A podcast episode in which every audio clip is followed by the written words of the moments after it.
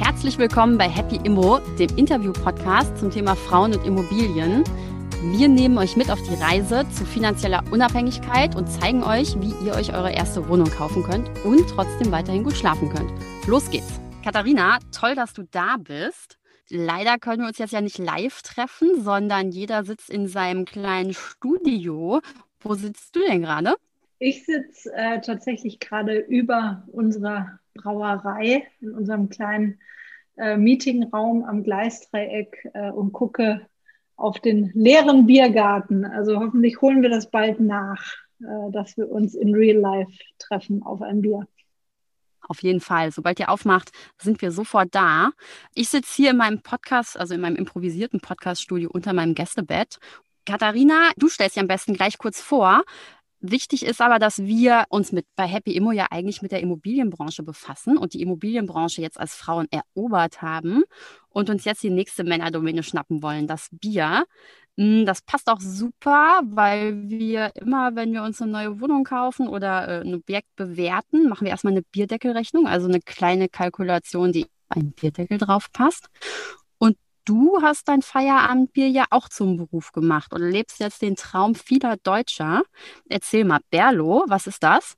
Berlo ist äh, eine, eine Bier- und Brauereimarke ähm, und mittlerweile auch Gastronomiemarke. Also ein, ähm, ja, ein Startup, das ich vor mittlerweile äh, bisschen mehr als sechs Jahren gegründet habe, äh, aus einer sehr verrückten Nebenidee heraus. Also äh, ich hatte keinen äh, familiären äh, Bier-Background. Ähm, ich habe schon immer gerne Bier getrunken. Äh, und stand, Braucht man den bei euch in der Branche, den Background? Naja, sagen wir es so, viele haben ihn einfach. Ne? Also es gibt ja wahnsinnig viele Brauereien, die über Generationen schon existieren und weitergegeben werden ähm, sich dann äh, weiter verästeln und verzweigen. Ähm, also das heißt, äh, so Brauerei-Neugründungen, ähm, das gibt es eigentlich erst wieder so seit ein, seit ein paar Jahren, würde ich sagen. Ähm, insgesamt ist so der, äh, der Bierabsatz tatsächlich in Deutschland seit, äh, der, seit der Wende, also seit Anfang der 90er, stetig zurückgegangen ähm, hat verschiedene Gründe gehabt. Äh, zum einen, dass das Sachen, also andere Alternativen wie Wein immer beliebter wurden.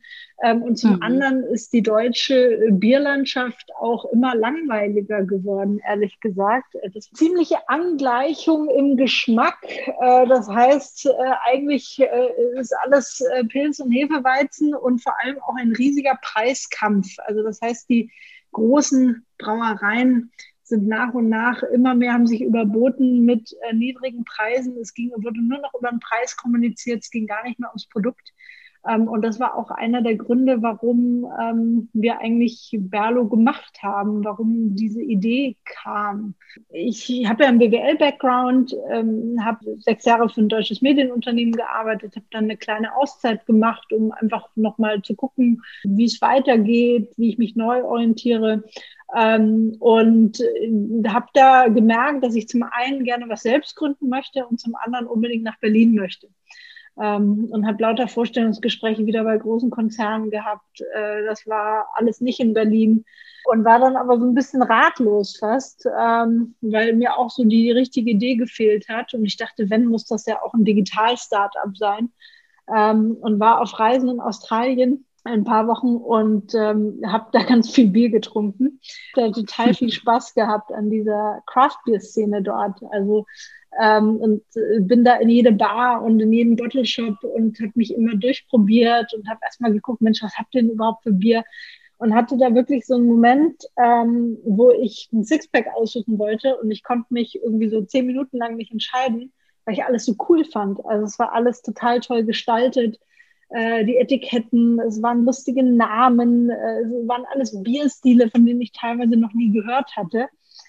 Und da dachte ich mir, verrückt, also ähm, obwohl wir in Deutschland so stolz sind auf unsere Biertradition, ähm, kenne ich das Gefühl, dass ich mich nicht entscheiden kann vom Bierregal, aber nicht, weil ich alles so cool finde, sondern weil alles eigentlich relativ gleich ist mittlerweile.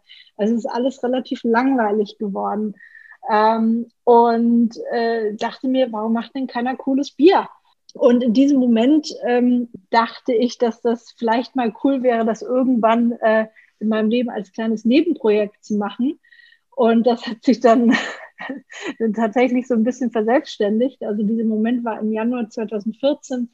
Ähm, habe dann ein paar Wochen später einen Freund aus Studienzeiten wieder getroffen, der ähm, äh, auch das Thema Bier sich gerade angeguckt hat und zwar als Vater-Sohn-Hobby. Der wollte sich mit seinem Papa das Brauen beibringen. Also du hast einen alten Studienfreund getroffen und der wollte mit seinem Vater was machen? Die wollten sich selber Bierbrauen beibringen. Erzähl mal. Genau, die wollten als Vater-Sohn-Hobby äh, quasi das Homebrewing oder das Heimbrauen anfangen. Das ist mittlerweile ein mhm. riesiger Trend. Äh, ist auch gar nicht so trivial. Äh, man fängt äh, meist so auf dem Glühweinkocher an, aber es ist wirklich eine Wissenschaft für sich. Ähm, und es gibt so eine ganz große Hobbybrauer-Community. Ähm, sie haben aber bis heute, also Christian und sein Vater haben bis heute äh, kein Bier zusammengebraut, weil wir zwei dann einfach äh, gesagt haben, Mensch, lass uns doch mal gucken, wie weit wir kommen, weil wir so irgendwie in Schwärmen über dieses Thema geraten sind. Und ähm, ich dachte zu der Zeit noch, das kann nur ein Hobbyprojekt sein, weil ich kann jetzt nicht meinen Lebenslauf über den Haufen werfen und einfach Bier brauen. Das klingt zu verrückt. Vor allem wolltest du ja auch digital starten, oder? Bier brauen ist ja nicht so wahnsinnig digital, das eher analog. Ist, das stimmt. Das ist das schönste analoge äh, Produkt der Welt. Ähm, und äh, wir sind dann aber losgelaufen und das Verrückte war, dass äh, sich irgendwie so eins zum anderen gefügt hat. Also auf einmal haben uns alle Leute mit, mit jemandem connected, der irgendwie in der Bierbranche war. Ähm, also es war wirklich verrückt, als ob man auf einmal das nur immer nicht gesehen hatte, wie viel man irgendwie im Umfeld schon mit Bier zu tun hatte.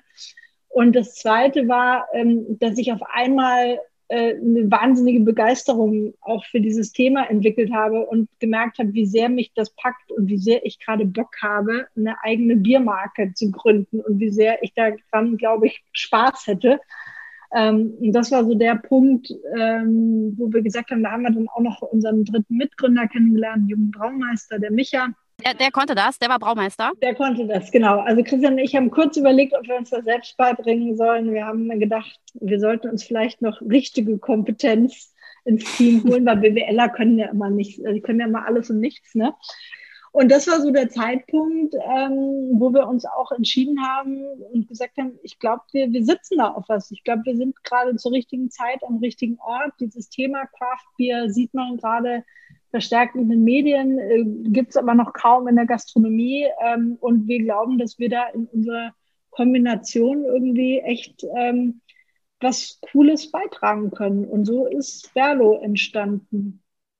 Okay, und sag mal, du hast gerade Berlo gesagt, wie spricht man es? Also man schreibt euch B-R-L-O, wie spricht man es aus? Berlo, ja? Das ist richtig, so wie ich es die ganze Zeit ja, sage. Also äh, so ist äh, ein bisschen die Normdefinition der Aussprache, aber ähm, wir spielen natürlich damit, ähm, dass keiner weiß, wie man das ausspricht. Das ist der altslawische Ursprung des Namens Berlin. Ähm, das heißt so viel wie Sumpfgebiet. Also aus diesem Wortstamm hat sich Berlin gebildet. Mhm. Und ähm, ich sage immer, es verändert sich mit der Länge des Abends und der Anzahl der Biere. Äh, es gibt, äh, ich habe auch viele Freunde, die sagen Birlo, Brillo, was auch immer. Also ähm, wir korrigieren nichts. Und das Schöne ist halt, es ist halt so ein Conversation Starter. Also ähm, heute noch, wenn ich auf irgendwelchen Festivals oder Messen bin, kommt ständig die erste Frage, irgendjemand lehnt sich an den Tresen und sagt, wie spricht man das eigentlich aus? Und dann bist du im Gespräch. Also das, ja, ist ganz schön. Das finde ich super. Das stelle ich mir genau. Das ist echt ein guter Türöffner. Apropos Tür, wir kommen mal zum, zum Handwerklicheren oder mehr zur Immobilie. Wenn ihr eine Brauerei gegründet habt, ja, dann brauchtet ihr ja, das geht ja nicht einfach so aus irgendeinem WeWork oder irgendeinem Büro oder so. Ihr brauchtet ja dann eine Immobilie. Ja, am Anfang ging das tatsächlich äh, aus einem Coworking Space heraus. Ach, da gab es noch kein WeWork. Ähm, und zwar haben wir uns am Anfang eingemietet äh, bei, bei kleinen mittelständischen Brauereien im Umland, äh, haben Rezepte entwickelt. Ähm, Micha ist dorthin gefahren. Wir haben die Rohstoffe angeliefert und wir haben dort gebraut, also wie eine Mietküche. Ähm, das heißt, ganz am Anfang hatten wir tatsächlich nur zwei Büroplätze ähm, und haben uns äh, immer, wenn wir irgendwelche Kunden getroffen haben oder, äh, oder Journalisten oder was weiß ich, haben wir uns immer in so einer Craft-Beer-Kneipe verabredet, weil wir gesagt haben, es ist völlig unromantisch, jetzt irgendwie sich in so einem Coworking-Space zu treffen und dann über Bier zu sprechen. Aber äh, richtig, ähm, nach einiger Zeit, wo wir gesagt haben, okay, Proof of Concept äh, erledigt, die Leute äh, mögen anscheinend die Marke und mögen unsere Biere noch viel wichtiger. Ähm, wir wollen gerne eine eigene Brauerei. Ähm, und das ist tatsächlich eine sehr, sehr spannende Geschichte. Wir haben so angefangen, ach, in Prenzlauer Berg irgendwie so alte Immobilien uns anzugucken äh, und die Idee war eigentlich, eine, eine kleine äh, Spezialitätenbrauerei zu machen, vielleicht mit einem kleinen Ausschank, einer, einer kleinen Bar noch dazu.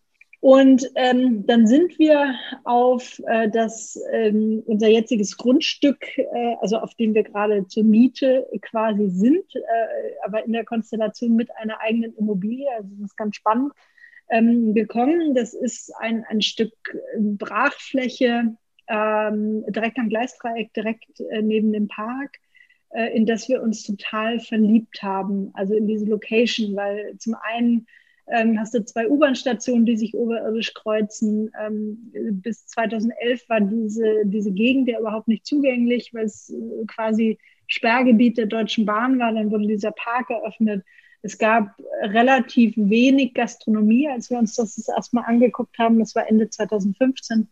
So, und das Besondere an diesem Grundstück ist, weil das hört sich ja alles äh, äh zu gut, um wahr zu sein an, dass es hier einen Bebauungsplan gibt. Also es gibt, es sollen fünf große Bürogebäude auf diesem Grundstück entstehen. Das ist auch weiterhin der Plan. Und zu dem Zeitpunkt, als wir eben mit dieser privaten Immobiliengesellschaft ähm, in Kontakt kamen, ging es um eine Zwischennutzung. Ähm, das heißt, klassisch wollten die irgendwas mit dem Gelände machen, wollten das natürlich auch ein bisschen aufwerten, wollten, dass, dass da was passiert, dass Leute darauf aufmerksam werden, dass das auch im Stadtbild ähm, natürlich positiv belegt ist. Und ähm, das fanden wir total spannend. Wie war denn der Zeithorizont? Was haben die euch denn gesagt, wie lange ihr auf das Grundstück könnt? Also wir haben den Mietvertrag unterschrieben im Januar 2016 Mhm. Ähm, und der erste Zeithorizont war September 2019. Also es war nicht sehr lange. Wir haben damals schon darauf spekuliert, dass solche Prozesse in Berlin äh, hoffentlich ein bisschen länger dauern. Alles ähm, richtig gemacht, ist ja auch so, genau. ihr seid immer noch da. Also am Anfang fanden wir es spannend, weil wir uns auch der Komplexität nicht so ganz bewusst waren. Äh, das heißt, die Idee war ja dann, okay, wir brauchen was Mobiles, wir brauchen irgendwas, was wir wieder abbauen können, was wir möglichst auch woanders wieder aufbauen können. Genau, das wäre nämlich meine nächste Frage. Also ihr habt da ja was gebaut. Also ihr, ihr hattet das ähm, Zeitfenster zwei, drei Jahre und habt da ja eine Immobilie hingestellt. Ja, total crazy. Mhm. Und zwar haben wir die Immobilie aus 38 gebrauchten Schiffscontainern gebaut. Oh, okay, sehr ähm, Also Schiffscontainer sind ja sehr äh, spannend und wandelbar. Ähm, Gibt es ja Tiny Houses und was weiß ich, was daraus gebaut wird. Äh, es gibt so spannende Objekte wie den Boxpark in London. Ich weiß nicht, ob ihr den kennt, ähm, ja. wo so verschiedene Stores drin sind. Und unser Plan war dann aber eben ähm, wirklich eine, eine, komplette Brauerei mit kompletter Gastronomie da reinzubauen und Bürofläche, ähm, weil wir gesagt haben, okay, also wenn wir schon so crazy sind und eine temporäre Brauerei bauen, äh, dann müssen wir da auch Leute hinlotsen äh, und dann wird das auch nicht nur eine kleine Bar, sondern wir müssen wirklich diesen Ort nutzen und ähm, den größer machen. Und so äh, haben wir dieses Projekt geplant, was wirklich völlig, also äh, im Nachhinein ähm, ist es wirklich ein bisschen verrückt, dass wir das durchgezogen haben. Also der Zeithorizont, das waren zwölf Monate vom äh, Mietvertrag unterschreiben, ersten Architektenmeeting bis hin zur Eröffnung. Und hat das, ähm, hat das geklappt? Zwölf Monate hört sich ultra kurz mhm. an. Cool. Ja, ja, haben wir also wir dachten sogar, vielleicht schaffen wir es noch schneller. Also es war sogar noch ein bisschen äh, verzögert. Geht ganz schön Gas, ich merke schon. Ja, ja. Also das, das Spannende war eben, dass ähm, noch nie jemand, zumindest in Europa, nicht ein, Containergebäude in dieser Komplexität gebaut hat. Ähm, mit voller Brauerei, mit voller Gastro, mit Bürofläche. Ähm, die bisherigen Gebäude aus Containern waren immer mehr Eventflächen oder sowas oder, oder waren, hatten so Event-Festival-Charakter. Das Schwierige war eben auch, dass wir dann monatelang, also ich glaube, dieser Prozess von Januar, ich glaube von Januar bis April saßen wir alle drei Wochen in riesigen Meetings mit unseren Architekten. Wir hatten tolle Architekten, die uns begleitet haben. Das war Graft ähm, aus Berlin. Ah, wow, die haben eine ähm, Zahnarztpraxis gemacht. Das ist super. genau, weiß ich auch, welchen Zahnarzt du bist. Ähm, und äh, saßen also in diesem Riesenraum mit Architekten, Haustechnikplanern, Statikern, äh, die aus allen verschiedenen Richtungen kamen, äh, weil halt jeder dazu geholt wurde, der irgendwas von Containerbauten versteht. Und äh, uns konnte wirklich drei, vier Monate lang wollte uns niemand sagen oder konnte uns niemand sagen, was das Ding kostet. Okay. Ähm, weil es einfach weil keine Erfahrung damit hatte.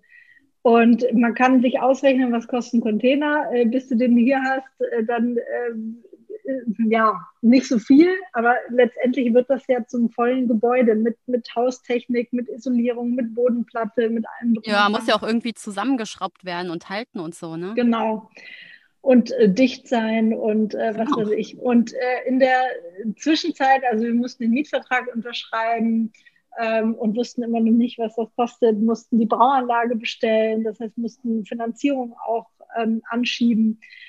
Das war wirklich ganz schön, das war ganz schön krass. Also es war wirklich agieren unter maximalem Risiko, weil wir A nicht wussten, wie lange dürfen wir dort bleiben, B nicht wussten, was kostet uns das, schaffen wir das überhaupt und ähm, als wir dann auch rausgefunden haben, dass wie viel es kostet, das war sehr viel mehr, als wir äh, gedacht hatten und geplant hatten, ähm, da waren wir eigentlich schon viel zu tief drin. Also sagen wir mal so, es gab noch so einen Zeitpunkt, wo wir gedacht haben, oh Gott, also wollen wir einfach, sollen wir einfach jetzt irgendwie versuchen, noch aus der Nummer rauszukommen. Und wir hatten dann aber schon so viel Zeit und Herzblut und Energie, in dieses Projekt gesteckt und dass wir uns gefragt haben, okay, wenn wir das jetzt aufgeben, sind wir dann noch ähm, bei der Sache? Also haben wir dann noch Bock drauf, jetzt nochmal von neuem anzufangen? Und Hat Plan B? Hört sich nicht so nee, an, ne? Mhm. Nee. Und die Antwort war dann, dass wir gesagt haben, wir glauben so an dieses, äh, an diese Idee von der modularen Brauerei und an diesen Ort, ähm, dass wir jetzt einfach Augen zu und durch machen müssen. Und äh, genau diese Entscheidung haben wir dann getroffen. Und äh, das haben wir dann auch gemacht. Das heißt, wir müssen uns erstmal um die Finanzierung noch weiter kümmern, äh, wo wir wirklich die verschiedensten äh, Quellen dann noch angezapft haben. Wie geht denn das mit so einer Finanzierung, wenn man so ein junges Startup ist? Ja, also ähm, bei uns war es eine, eine, eine, Mischfinanzierung. Also es ist ja auch keine klassische Immobilie, wo jetzt jede Bank sagt, das auch noch, genau. mache ich, weil mhm. temporär, weil Container, äh, Verwertbarkeit für den nächsten eher nicht. So, das heißt, wir mussten das stückeln. Ähm, wir haben zum Beispiel die Brauanlage, die konnten wir über eine Bankfinanzierung machen. Ja, weil da, da wissen die, okay, das ist eine Brauerei, die kann ich danach, mhm. die hat dann dem den Wert, mhm. kann ich dann weiterverkaufen. Da musst du natürlich als junges Startup trotzdem irgendwie privat komplett bürgen ähm, für diese Sachen. Dann haben wir ähm, äh, Business Angels mit aufgenommen. Das heißt, also wir haben ein paar Anteile an unserem Unternehmen abgegeben an äh, mhm. ein paar coole Unterstützer, die immer noch an Bord sind, die gesagt haben, sie ähm, unterstützen das. Äh, wir haben äh, die eigenen Bankkonten geplündert. Wir haben äh, einen Teil über zum Beispiel einen Gastro-Teil haben wir über Leasing finanziert. Das heißt Küche, Möbel etc. konnte man über Leasing machen und haben tatsächlich auch noch ein paar Fördermittel bekommen. Also es war so eine, eine totale Mischfinanzierung, die wir uns da zusammengestückelt haben. Okay, aber du bist ja BWLerin, von daher hast du vor sowas wahrscheinlich nicht so viel Respekt. Ja, also den Respekt habe ich da trotzdem vor. Das äh, hatte ich vorher auch noch nie gemacht. Und vor allem war ähm, das vielleicht auch noch ganz spannend oder auch ein bisschen bescheuert. Also ähm, Jetzt bin ich gespannt. Haben, ja, ja, wir haben selbst die Bauleitung gemacht. Ah, das wollte ich nämlich fragen. Ernsthaft, ihr habt selbst ja, die Bauleitung gemacht? Total dumm, ja. Also Und wer, ihr drei alle zusammen? Ja, ja ja, also es war, ähm, also wir hatten natürlich unsere Architekten, die dann dabei waren und dann gab es noch mal eine Baufirma, die das gemacht hat. Aber das war im Nachhinein, glaube ich, der, ähm, der größte Fehler, äh, wo ich denke, boah, hätten wir uns da nur einen professionellen Bauleiter irgendwie engagiert, äh, dann hätten wir, glaube ich, so viel Geld am Ende gespart, und zwar allen. Den Baufirmen, uns selbst, ähm, etc. Und wir haben das wirklich selbst gemacht äh, und waren da ähm, fast das ganze Jahr 2016 auf dieser Baustelle und in Jour Fixes mit allen Beteiligten. Crazy. Was hast du denn da gelernt? Äh, also erstmal, wie gesagt, dass man äh, sich lieber äh, Profis reinholt. ich glaube, alle haben wahnsinnig viel gelernt an diesem Projekt. Ähm, also es war auch, es mussten so viele Dinge mehrmals gemacht werden. Ja, also gerade diese Container. Ähm, das ist so spannend, wie die sich, also du hast ja ein wahnsinnig statisches Objekt, ja, deswegen werden die auch immer ähm, so hochgestapelt auf irgendwelchen äh, Hochseekähnen. Und sobald du aber irgendwas mit diesem Container machst, sobald du eine Tür reinschneidest, verliert das komplett die Statik und du musst ähm, alles nochmal neu verstärken. Ähm, dann wurden die Container, standen die alle hier und dann hat die Baufirma schon mal angefangen, die auszubauen und zu isolieren. Und dann wurden die erst gestapelt und hat man gemerkt, oh Mist, da geht ja alles nochmal kaputt. Also es wurden teilweise, es wurde alles zwei oder dreimal angepackt. Und da sind so viele wirklich technische Details nochmal ähm, aufgekommen, die man vorher nicht bedacht hatte, weil es halt einfach nicht konventionelles Bauen ist. Eine interessante Anekdote ist zum Beispiel, dass sich Container äh, je nach Winter oder Sommer, also mit, mit Wärme und Kälte, bis zu fünf Zentimeter verziehen. Ähm, das heißt, auf einmal gehen irgendwie Türen nicht mehr auf oder mhm. das, ja logisch eigentlich. Das ne? jetzt ja. Genau. Also ähm, ja, es war auf jeden Fall überhaupt nicht, nicht konventionell. Ähm, und ein riesiger, riesiger Kraftakt. Ähm, ich glaube, also ich bereue es auf keinen Fall. Im Nachhinein war das, als wir dann hier eröffnet haben, wir haben dann nach und nach den Biergarten ausgebaut. Wir haben mittlerweile hier über 700 Sitzplätze im Biergarten, in das Restaurant, das sehr bekannt ist, mit 130 Sitzplätzen.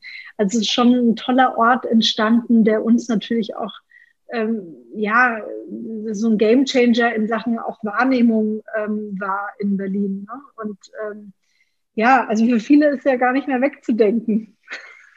Ja, mich würde noch interessieren, ob das mit den Containern rückblickend die richtige Entscheidung war. Denn ähm, ihr habt ja ziemlich viele offene Flächen. Das heißt, ihr musstet total viele Wände rausnehmen und so weiter. Ist denn dann von dieser Modulbauweise noch so viel übrig?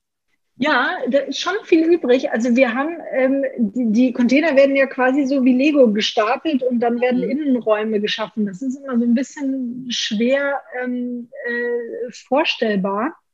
Ähm, also wir haben wirklich keine andere Wandstruktur außer Container und ein paar Fenster. Mhm. Ähm, und zum Beispiel, also das Gebäude ist vier Container lang, drei Container hoch. Und die, die Dachebene sind einfach 20 Container, die also aneinandergereiht wurden. Also diese Modulbauweise ist schon vorhanden.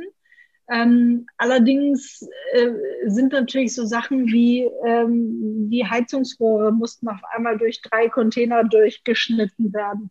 Also mhm. es ist nicht, also bei weitem nicht trivial, dieses Ding wieder auseinanderzubauen. Und ich will auch noch gar nicht dran denken. Ähm, hätten wir wahrscheinlich zum gleichen Preis irgendwie eine, keine Ahnung, Leichtbau-Industriehalle bauen können. Ja, hätten wir. Wäre aber nicht so cool. Ähm, genau. Okay. Da bin ich total bei dir. Also du hast es jetzt ja gesagt, ne, euer Standort ist temporär. Ich glaube, da kommen fünf Bürogebäude hin, hast du gesagt. Ne? Ich hatte was von drei Hochhäusern gehört. Wie geht es denn dann weiter? Habt ihr schon einen neuen Ort? Packt ihr dann die Container ein und zieht weiter aufs nächste Feld? Wir haben noch keinen neuen Ort. Ähm, also wir wollen auch weiter äh, gastronomisch wachsen. Das heißt, das ist im Prinzip erstmal unsere Aufgabe jetzt die nächsten zwei, drei Jahre, die wir wahrscheinlich noch haben, ähm, dazu zu verwenden, diesen, diesen Footprint, den wir hier am Geistreich haben, irgendwie auch zu verlagern. Also vielleicht auf mehrere Locations, ja, dass wenn wir hier weg müssen, das zumindest zu uns nicht so schlimm ist. Und wir werden immer mal wieder angesprochen, Mensch, sucht ihr schon einen neuen Standort? Das Ding ist, ich meine, jedes Jahr, was wir hier noch haben, ist super für uns. Und ich kann jetzt irgendwie gar nicht anfangen zu planen, irgendwo hinzuziehen, wenn ich noch nicht weiß, wann ich hier überhaupt weg muss. Deswegen lassen wir das ehrlich gesagt ziemlich auf uns zukommen. Ähm, gleichzeitig möchte ich jetzt auch nicht vom Gleisdreieck dann als nächsten Ort nach Lichterrade, sorry, nichts gegen Lichterrade, aber einfach so von der, ähm, von der zentralen Location. Ja klar, ich glaube, ganz Berlin will auch nicht, dass ihr geht. Ja, und deswegen müssen wir, wenn, ähm, äquivalent guten Standort finden. Und ich glaube, wir werden es auf uns zukommen lassen. Und wenn dann der Zeitpunkt feststeht, dann werden wir einfach einen Aufruf starten und eine kleine Kampagne draus machen und sagen, hey, wer will uns? Wo sollen wir hinziehen? Ähm, und dann, ähm, ja, mal gucken. Also ich kann mir auch gut vorstellen, dass wir das Gebäude vielleicht nochmal ganz woanders aufbauen. Vielleicht Singapur. Ja, nee, wirklich. Also äh, Vielleicht hat jemand äh, Lust auf dieses Konzept und dann gehen die Schiffscontainer wirklich auf Reisen. Ähm, Geil, das ist doch eigentlich noch viel besser. Ja, ich bin gespannt, wie viel, äh, ich glaube, da geht auch ein bisschen was kaputt, wenn man es hier auseinanderbaut. Bin gespannt, wie viel man neu bauen muss. Aber ja, das sind so die Überlegungen. Deswegen sind wir da eigentlich, lassen wir das einigermaßen entspannt auf uns zukommen, so entspannt man das machen kann. Ja, du wirkst auch ziemlich entspannt. Okay, ich fasse das mal zusammen. Du hattest den ersten Gedanken auf Weltreise in Australien, hast dann Biertasting gemacht und hast dir gedacht, geil, das finde ich gut.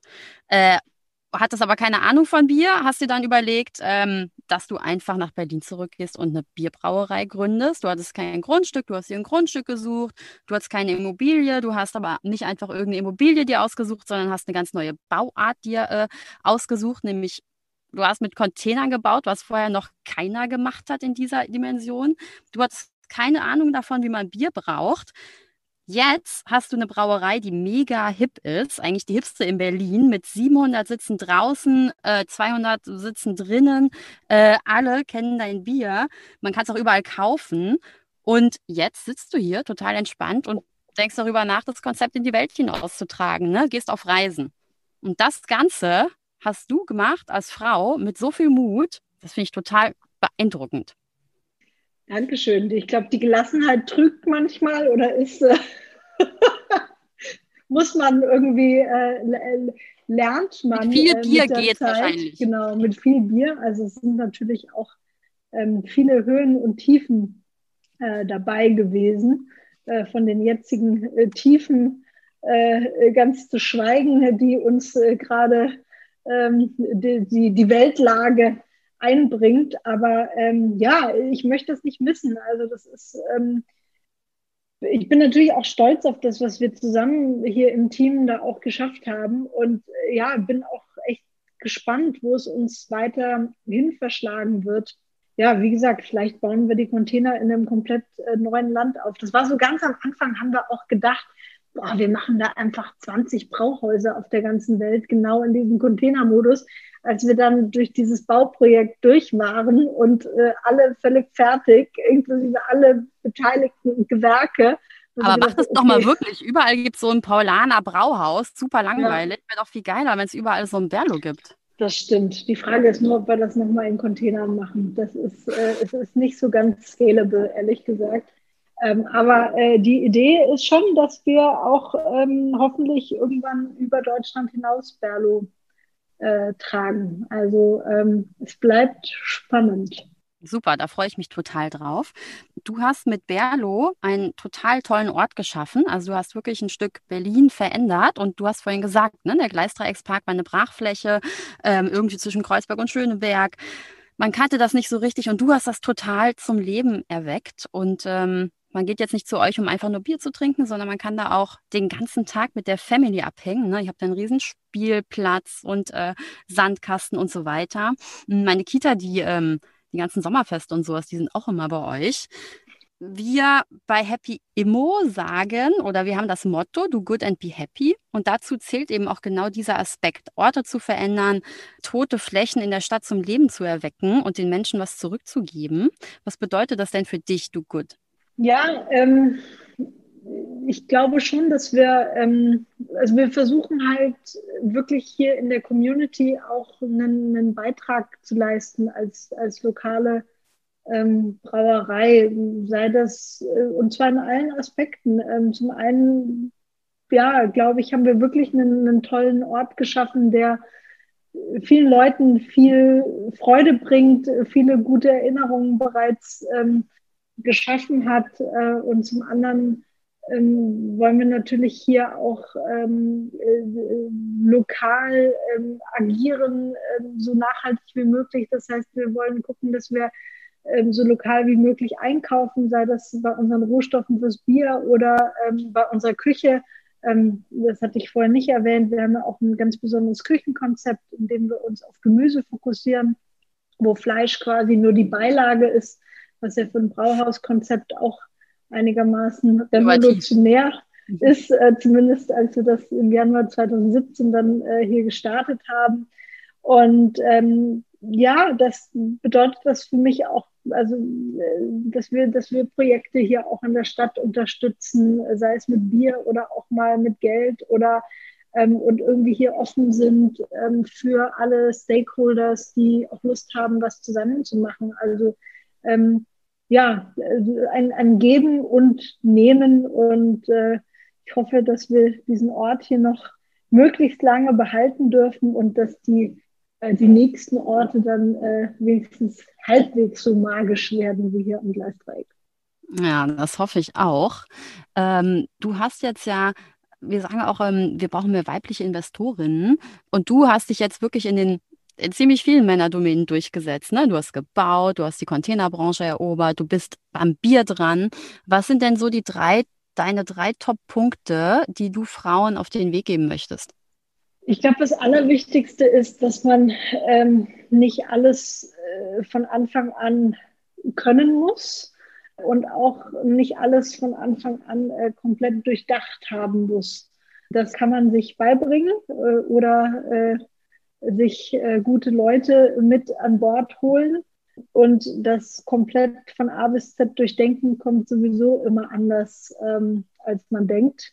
Ob das jetzt der erste Businessplan ist oder Kalkulationen für ein Gebäude oder sonst noch was. Also ähm, ich glaube, das ist wahnsinnig wichtig, dass man ähm, da eine, eine, große Flexibilität äh, sich behält, auch eine, auch eine Resilienz, äh, mhm. um eben auf äh, solche unvorhersehbaren Dinge eben dann zu reagieren und, und entsprechend gegenzusteuern. Ähm, und äh, gleichzeitig eben da den, einfach den, den Mut hat, weil, glaube ich, wahnsinnig viele Frauen immer erst alles vorher zu 100 Prozent durchdacht haben wollen oder können wollen oder ähm, sich ganz, ganz sicher sein wollen. Ähm, und so funktioniert es aber halt oft nicht. Oder ich glaube, man ähm, äh, bremst sich dann wahrscheinlich selbst aus und ist dann am Ende eigentlich überrascht, was man doch alles kann und auf die Beine stellen kann. Also das sind, waren jetzt nur zwei Dinge, aber sehr groß verschachtelt. Ich glaube, das ist sehr wichtig. Das waren zwei super Tipps, ne? Einfach machen und äh, Mut zum Springen das ist so ein super Beispiel, was du uns hier gerade alles erzählt hast, Katharina, und was du, was du eben auch machst. Das ist auch das, was wir bei Happy Immo immer sagen. Man muss nicht alles wissen, man muss auch nicht alles perfekt können. Man kann Fragen stellen, man kann sich Profis zu Hilfe holen und dann ist das Wichtigste, dass man einfach loslegt und rausgeht und macht. Ja, genau so ist es. Und ich glaube, ähm, ja, wir brauchen einfach mehr äh, mehr Vorbilder noch, mehr in sämtlichen Bereichen, wie ihr das jetzt gerade mit Happy Immo versucht, äh, Immobilienbereich. Und ähm, ja, man muss, glaube ich, einfach äh, sehr viel mehr Frauen Mut machen, äh, einfach den ersten Schritt zu wagen. Das war ein ganz tolles Gespräch. Ich trinke jetzt hier dein Happy Pills aus. Ich finde ja total super, dass es auch noch Happy Pills heißt. Und ähm, bedanke mich. Danke dir, Anais. Tschüss. Ciao. Thank you.